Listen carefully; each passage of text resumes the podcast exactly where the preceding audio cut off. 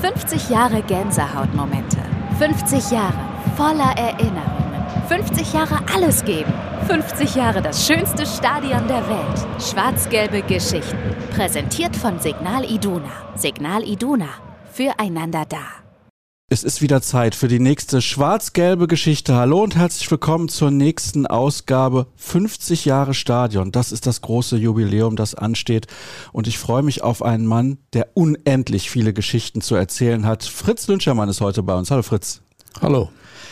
Ja, dieses Buch schlage ich auf und lese den Titel Freibier für alle und freue mich jetzt schon auf die Geschichte. Ich habe sie gerade eben nochmal gelesen und dachte mir, das ist ein absoluter Klassiker. Natürlich werden viele Borussen wissen, wer du bist und welche Rolle du hattest, aber vielleicht zwei, drei auch nicht. Und den zwei, drei wollen wir gerne kurz erklären, was du all die Jahre gemacht hast beim BVB. Ja, ich bin 1988 zum BVB gekommen äh, als äh, sogenannter Pressesprecher und auch gleichzeitig äh, Verantwortlicher für die Fanarbeit und Vermarktung. Also es war noch ein relativ großes Feld, was äh, man damals alleine beackern konnte alleine, weil später gab es natürlich dann auch mit Josef Schneck beispielsweise einen Pressesprecher und du bist dann irgendwann quasi der Teammanager geworden und hast dich um die ganzen Spieler gekümmert. Was waren da deine Aufgaben und wo lag auch der Unterschied zu dem, was du dann vorher gemacht hast? Hat dir das vielleicht sogar mehr Spaß gemacht?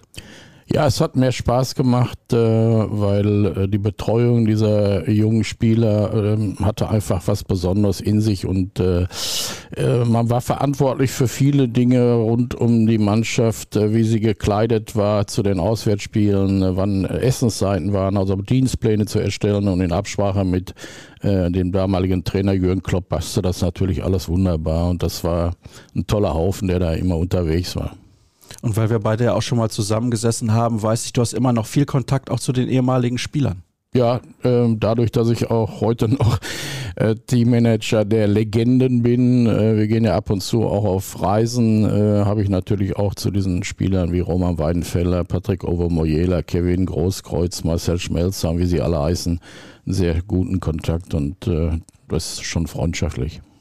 Wer war denn von all den Spielern den du über die ganzen Jahre, Jahrzehnte ja kennengelernt hast, derjenige, wo vielleicht eine besonders innige Freundschaft auch entstanden ist. Denn klar, die sind auch alle ein bisschen jünger, ohne dir zu nahe treten zu wollen, aber trotzdem kann ich mir vorstellen, dass der ein oder andere dabei ist, wo du sagst, ja, das ist einer, da kann ich mich drauf verlassen und umgekehrt ist das logischerweise genauso. Ja, das ist natürlich Kevin Großkreuz, äh, Dortmunder Junge, der schon in seiner aktiven Zeit oft bei mir im Büro gesessen hat und dann haben wir eine Tasse Kaffee getrunken und über Gott und die Welt gesprochen und das hat sich bis heute äh, verstetigt und äh, ja, ist schon eine Freundschaft. Also Kevin Großkreuz und Fritz Lünschermann trinken gerne mal einen Kaffee, aber auch mal ein Bierchen, wenn ich das hier lese. Ja? Auch sehr gerne, ja. Ja, also Kommen wir mal zu der Geschichte Freibier für alle. 1997, das war ja ein ganz solides Jahr für Borussia Dortmund. Damals die Champions League gewonnen im Finale gegen Juventus Turin in München. Und ich kann mich natürlich auch an das Endspiel noch sehr, sehr gut erinnern. Lass uns damit mal anfangen, weil müssen wir nicht drüber reden. Es ist der größte Erfolg der Vereinsgeschichte. Welche Erinnerungen hast du an diesen Tag? Vielleicht auch an den Abend davor in München? Ja gut, es war ein lustiges Treiben. Äh, wie immer, wenn solche Ereignisse anstanden, äh, dann waren natürlich äh, Tausende von Fans äh, des BVB unterwegs. Die Stadt war in Schwarz und Gelb getaucht. Also die Stadtfarben Münchens wurden da wirklich mehr als gut vertreten und äh, ja, es war eine ganz äh, tolle Stimmung. Alle freuten sich auf dieses besondere Spiel und äh, ja, dass wir es dann letztendlich als Außenseiter äh, gewonnen haben, das war natürlich ein Triumph, der so schnell nicht mehr zu erreichen sein wird. Wie ist das denn eigentlich dann in deiner Rolle damals gewesen? Warst du auch nervös? Warst du angespannt? Weil du kannst ja in deiner Funktion im Prinzip gar nichts machen. Also du hast ich will nicht sagen 0,0 Einfluss auf das, was auf dem Spielfeld passiert, aber im Endeffekt ist es ja so. Ja, völlig klar. Äh, da bist du dann Fan. Ich äh, gehe seit 1963 zum BVB und äh, dann bist du zu jedem Spiel in irgendeiner Form angespannt und freust dich auf, die, auf das Spiel und äh, da war es natürlich besonders so. Ne? Hier wird ja auch gleich, gehen wir da ein bisschen genauer drauf ein, über Erinnerungen auch gesprochen. Das ist ein wichtiges Stichwort. Du konntest dich am Tag danach zum Glück noch erinnern, was du mit dem Wirt ausgemacht hast. Aber hast du denn noch viele Erinnerungen an die Nacht nach dem Sieg gegen Juventus? Weil wenn es eine gute Feier war, in der Regel erinnert man sich ja nicht. Ähm, die Feier, die stattfand, äh, fand ohne mich statt, weil ich damals in meiner Funktion als äh, Pressechef auch für das äh, Borussia-Heft äh, zuständig war. Und äh, der Tag nach dem Spiel war ein Feiertag, es war Himmelfahrt und ich musste trotzdem äh, dieses Heft erstellen, weil wir am folgenden Samstag unser letztes Bundesliga-Heimspiel gegen Köln hatten.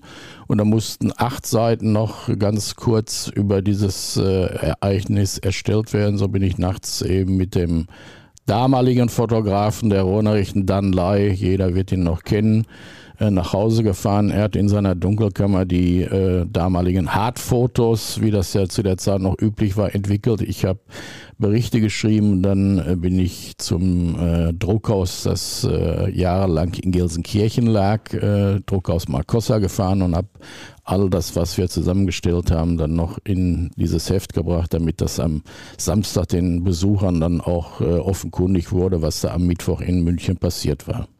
Habe ich das gerade richtig verstanden? Du hast die größte Feier der Vereinsgeschichte verpasst?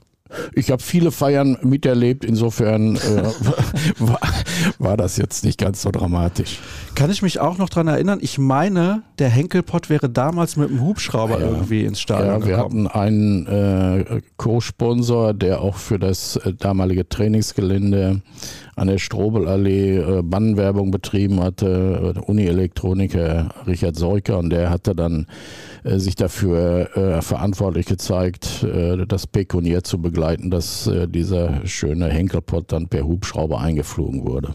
Da kann ich mich tatsächlich auch dran erinnern, weil ich damals im Stadion gewesen bin. Das mhm. war natürlich für jemanden im jugendlichen Alter spektakulär. Aber spektakulär ist ein gutes Stichwort für die Geschichte vom 7. Juni 1997, denn es gibt sie ja auch immer noch, die Südtribünenmeisterschaft in schöner mhm. Tradition.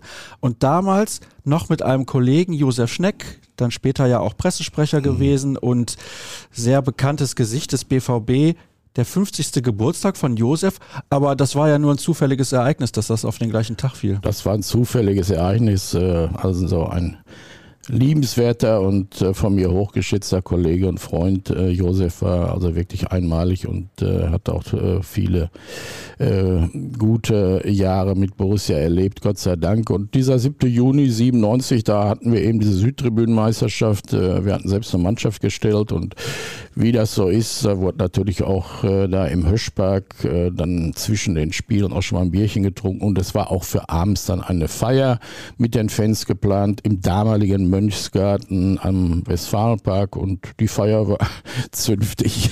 Ja, aber bevor wir zu der Feier kommen, ich finde die Aussagen zwischendurch auch sehr amüsant. Ähm, du hast den ein oder anderen, sagen wir mal so, auch intensiven Zweikampf geführt, ja? Ja, äh, ich habe äh, früher sehr hoch gespielt und zwar in Witten-Rödinghausen. Dieser Platz lag auf einem Berg, also nicht, nicht äh, fußballerisch hoch, sondern so relativ hoch. Von da aus kann man auch das heutige Stadion sehen. Es gibt, glaube glaub ich, einen Fußballplatz, von wo man aus unser Stadion heute sehen kann.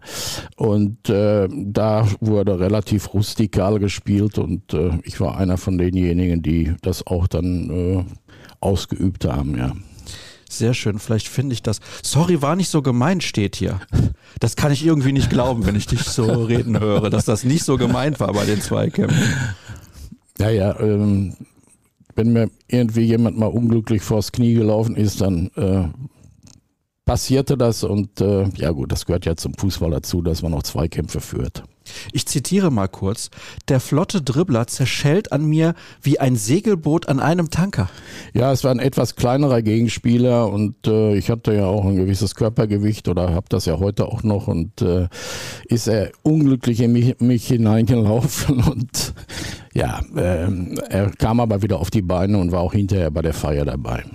ja gut, zur Entschädigung sozusagen. Hier wurde ja auch gesagt, Junge, konzentrier dich auf die dritte Halbzeit. Ja, das gehört ja auch zum beim Amateurfußball auf jeden Fall dazu, äh, dass man äh, nach dem Spiel dann auch die sogenannte dritte Halbzeit mit einem Bärchen einläutet und äh, das sollte man auch so handhaben. Ja, auf jeden Fall sind das tolle Zeilen, muss ich ganz ehrlich sagen. Es macht echt Spaß, das zu lesen.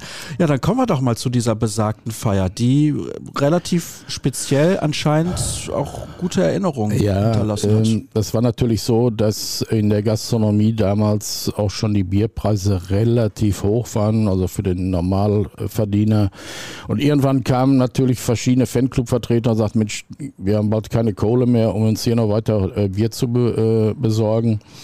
Und angestachelt durch so ein paar ehemalige Spieler von Borussia, Jaki Schmidt, Theo Redder und so weiter, die Größen der 60er Jahre, die sagten dann, Fritz, komm, gib doch mal einen Aus da für die Jungs und so weiter. Und ja, dann habe ich mich breitschlagen lassen, habe vorher mit dem Wirt gesprochen, wir haben uns äh, über einen Preis äh, geeinigt. Äh, da habe ich gesagt, komm, pass auf, äh, die sollen bis 3000 Mark äh, Bier trinken und das werde ich dann am Tag darauf mit unserem damaligen Manager äh, Michael Mayer klären. Ja, und dann bin ich auf die Bühne gegangen und habe gesagt, ja, Freibier für alle. Und dann ging das natürlich äh, zünftig weiter.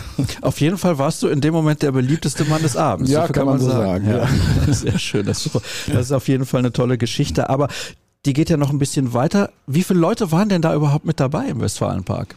Ja, es waren so um die 250 Leute waren schon da. Also die Gastronomie war gut gefüllt und es ging ja nur nachher um BVB-Fans, die dann wirklich äh, diese Feier miterleben wollten. Mhm. Da muss ich aber ganz ehrlich sagen, bei 250 Leuten 3000 Mark ist aber knapp bemessen, ne? nach so einem. Ja, äh, bei Borussia ging es immer sparsam zu, also in den damaligen Zeiten.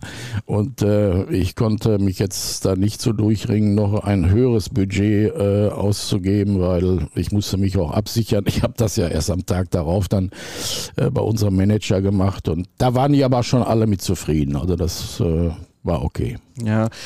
Michael Mayer fand das eher so wenig okay? Ja, als ich ihn dann äh, morgens anrief und äh, fragte dann so, na, wie war es denn so? Die Veranstaltung gut gelaufen? Ja, ich sage, ist alles gut gelaufen. Auch das Bier ist ganz gut gelaufen. Und ach, Herr Meier, bevor ich es vergesse, ich habe dann noch äh, ein paar Bier ausgegeben. Ja, sagte, ist doch okay. Äh, wie viel war das denn so? Ja, ich äh, sag, für 3000 Mark. da hörte ich erstmal gar nichts. Und dann sagte er nur ganz trocken, tja, ich glaube, jetzt ist die Freibiersaison auch beendet. ja, also er hat das äh, ein bisschen äh, ja, mit Humor aufgenommen, aber ähm, auch damals oder gerade damals musste auch gerechnet werden. Wobei, wenn man da heute drüber nachdenkt, ne, 1500 ja, Euro ist ja, ja eigentlich nichts. Äh, aber die Zeiten waren anders. Und dann wie ging das dann aus? Durftest du dann irgendwann nochmal Freibier ausgeben oder ist ja, wir hatten ja dann, kein, nicht mehr so wir hatten ja nicht mehr einen solch großen Anlass, um äh, eine solche Feier zu machen. Also das, äh, ja. Wobei 2002 war dann nicht mehr so weit hin. Ja, aber da wurde das dann äh, anders gefeiert und das war aber nicht dann direkt in Verbindung mit äh, der Südtribünenmeisterschaft und äh, die Fans waren dann aber auch schon so weit, dass sie dann auch äh, ihr Bier alleine gezahlt haben zum Glück dann quasi für die Kasse des BVB. Hier gibt es noch eine zweite kleine Geschichte, mhm. wollen wir natürlich auch anreißen. 18. Januar 1990, Hauptbahnhof Dortmund steht hier, 24 Reise- und trinkfreudige Altborussen finden sich ein um als erster Vertreter eines westdeutschen Bundesliga-Clubs in die damalige DDR, genauer gesagt zu einem Turnier in Dortmunds Partnerstadt Zwickau zu reisen. Was hatte es damit auf sich? Ja, wir hatten Kontakte schon äh, vorher zu unserer Partnerstadt über den äh, damaligen äh, Vertreter für Zwickau, also für den Sportvertreter Karl Remitz und äh, als der dann von diesem äh, Hallenturnier berichtete, äh, dass äh, es natürlich schön wäre, wenn eine westdeutsche Mannschaft da auflaufen würde, haben wir sofort gesagt, das machen wir, haben das auch dann äh, beim Präsidium abgeklärt und äh, schnell waren die Leute gefunden, die dann da diese 24 dann mit auf die Reise gingen, damals in einem äh, noch älteren Zug in Richtung äh, Zwickau. Äh, da war noch Charlie Schütz dabei, Hoppy Kurrat, also die ganzen Großen aus den 60er Jahren und das hat auch für viel Furore gesorgt. Und wir hatten natürlich eben Deputat dabei von unserem damaligen Sponsor, also das war die Dortmunder Union Brauerei und wie gesagt, da wurden 480 Flaschen Bier mit auf die Reise genommen, die dann am anderen Morgen, als wir dort ankamen, auch tatsächlich alle geleert worden waren. Ja gut, ist doch eine lange Zugfahrt nach Zwickau. Ja, ja, wir waren die ganze Nacht unterwegs, also insofern, äh, aber es war schon auch eine gewisse Leistung. Ja, also 480 Flaschen. Ja gut, okay. Wie hast du das gerade eben genannt? Nicht Proviant, sondern Deputat. Ja, ja schön. Ja. Schön, was man hier noch lernt. Flüssiges Gold steht ja auch. Sehr ja. schön.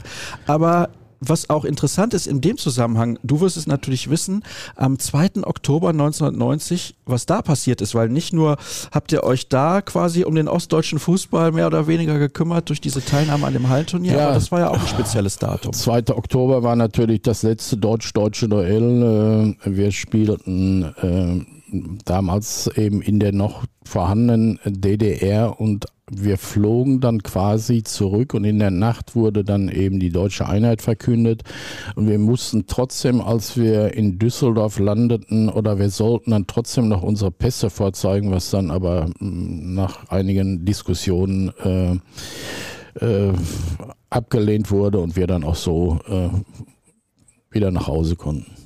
Ist ja schon sehr speziell gewesen. Also du hast gerade gesagt, es war das letzte deutsch-deutsche ja. Duell, innerdeutsche Duell, was ja. es damals gab im Sport, eben am 2. Oktober 1990. Ich meine, 2-0 Sieg für den BVB? Ja, ja, ja. Wir haben beide Spiele gegen Chemnitz gewonnen. Damals der Trainer bei Chemnitz noch Hans Meyer, der noch dann viele Jahre in der Bundesliga tätig gewesen ist und heute ja noch, glaube ich, im Aufsichtsrat von Borussia Mönchengladbach ist. Ich habe mich immer gefragt, ob der junge Michael Ballack damals der Balljunge war in dem Stadion. Hast du mal darauf geachtet? Kannst dich nee, nicht mehr daran erinnern? Da kann ich ja? mich nicht daran erinnern. Ja, müssten wir ihn vielleicht mal selber fragen, weil er wird sich wahrscheinlich daran erinnern, wenn er da gewesen also ist. Also damals stand so ein Spieler wie Rico Steinmann noch äh, im Fokus, der dann ja auch später zu Köln gegangen ist, aber äh, jetzt an äh, Michael Ballack kann ich mich nicht erinnern. War ja auch noch ein paar Jährchen jünger. Aber ja. War das dann auch für jemanden, der aus dem Westen kam, speziell dahin zu reisen? Warst du vorher schon mal im Osten?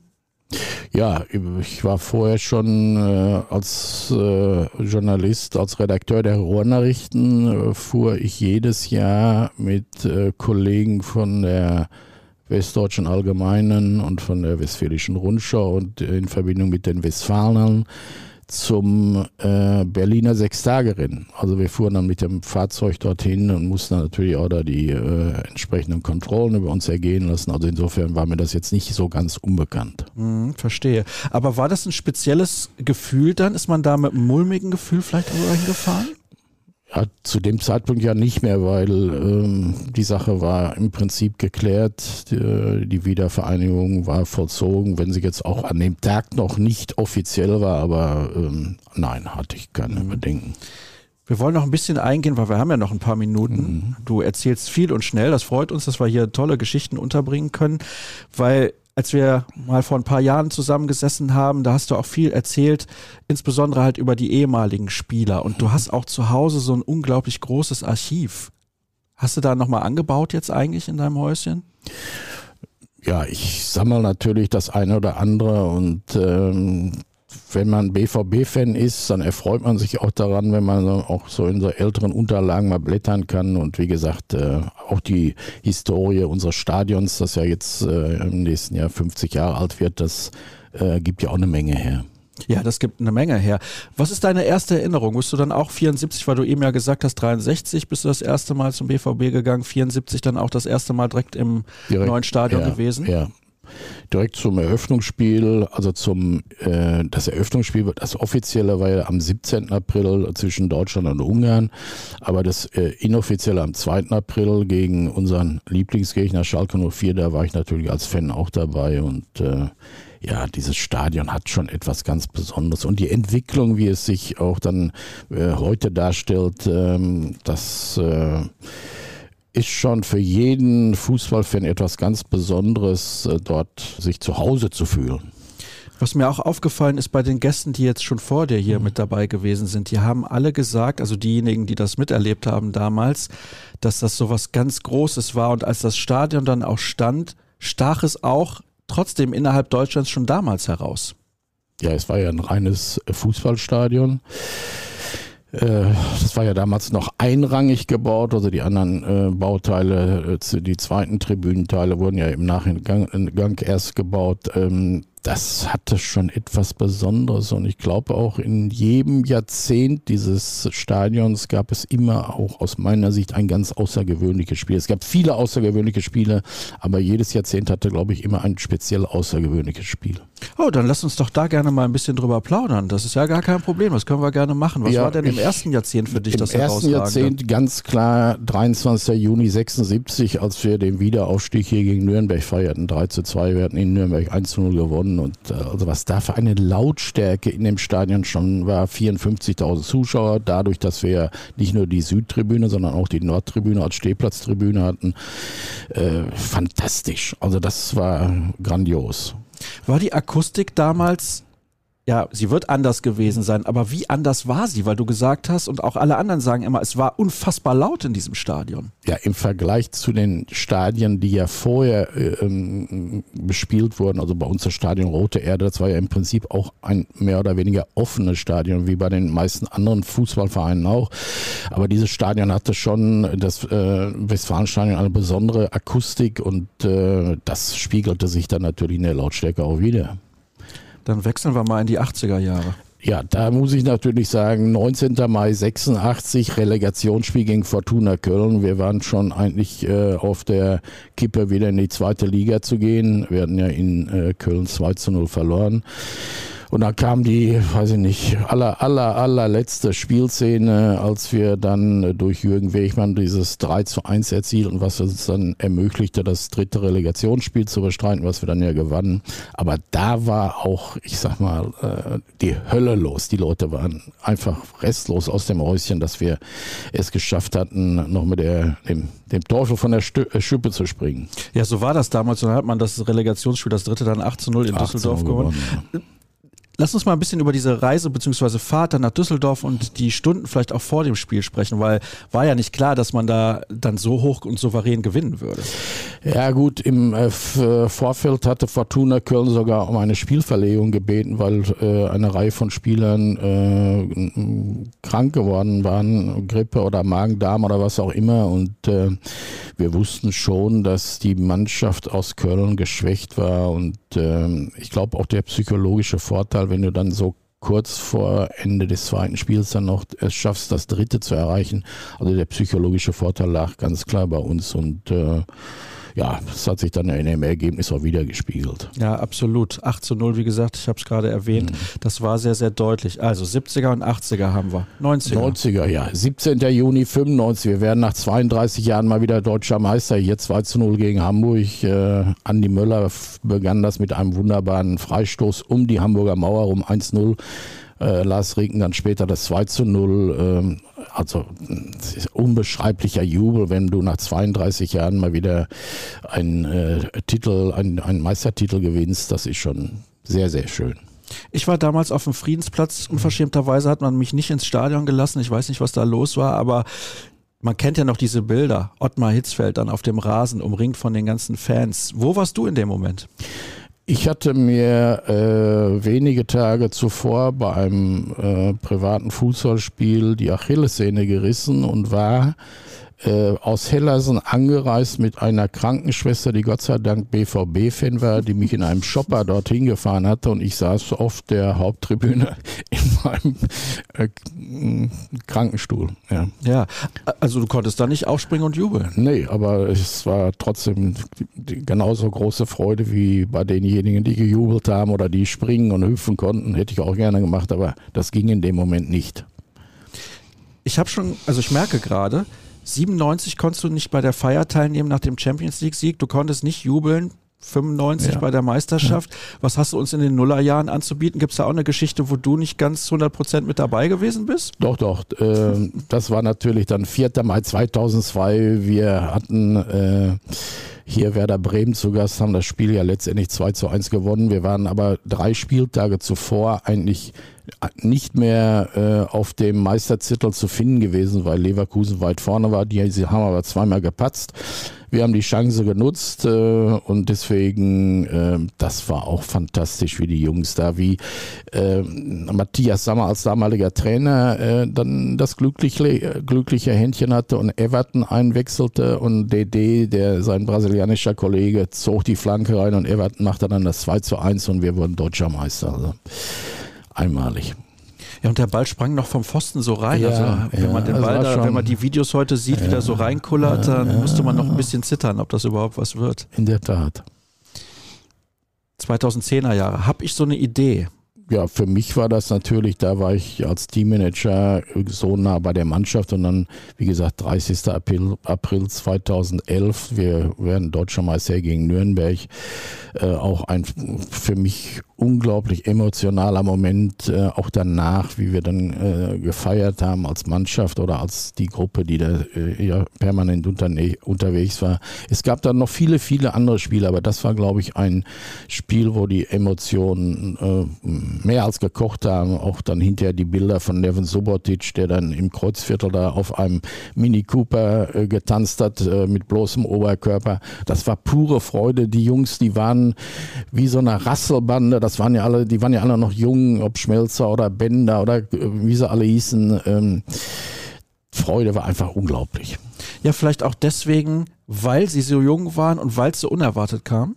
Ja, auf jeden Fall. Äh, uns hatte ja keiner auf dem Zettel und äh, wir hatten zwar schon die Jahre zuvor unter Jürgen Klopp äh, das Spielsystem so äh, forciert, dass man immer permanent drauf ging. Also die, die Gegner konnten sich gar nicht äh, erholen, wenn die den Ball hatten. Die, unsere Jungs stürmten wie so Piranhas auf die drauf, um den Ball zu ergattern. Also das war eine, eine Meute, die war nicht zu bändigen. So, jetzt ist es natürlich so, danach gab es ja nochmal das Double und Champions League Finale wurde erreicht, war aber auch in den 2010er Jahren.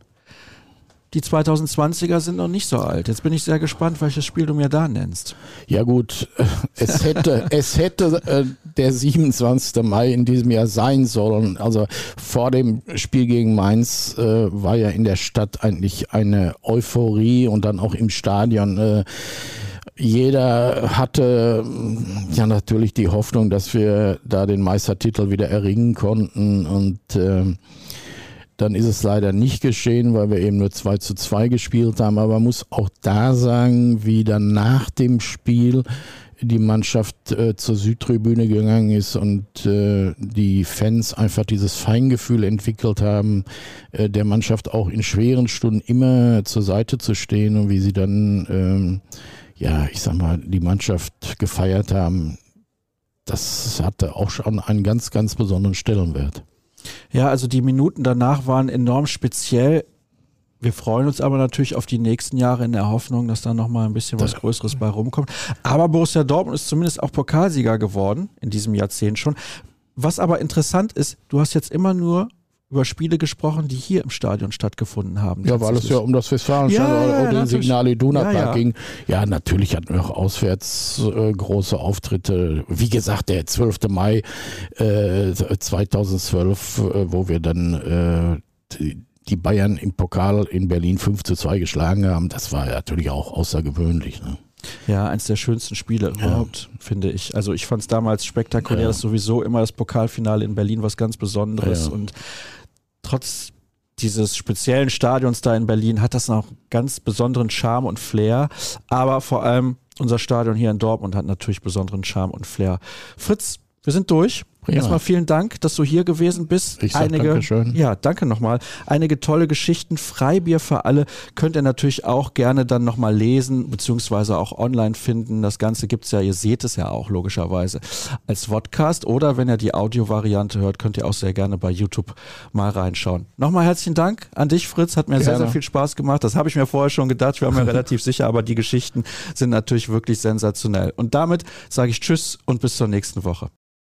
Dafür Teamplayer. Dafür dich und deine Familie. Dafür alle.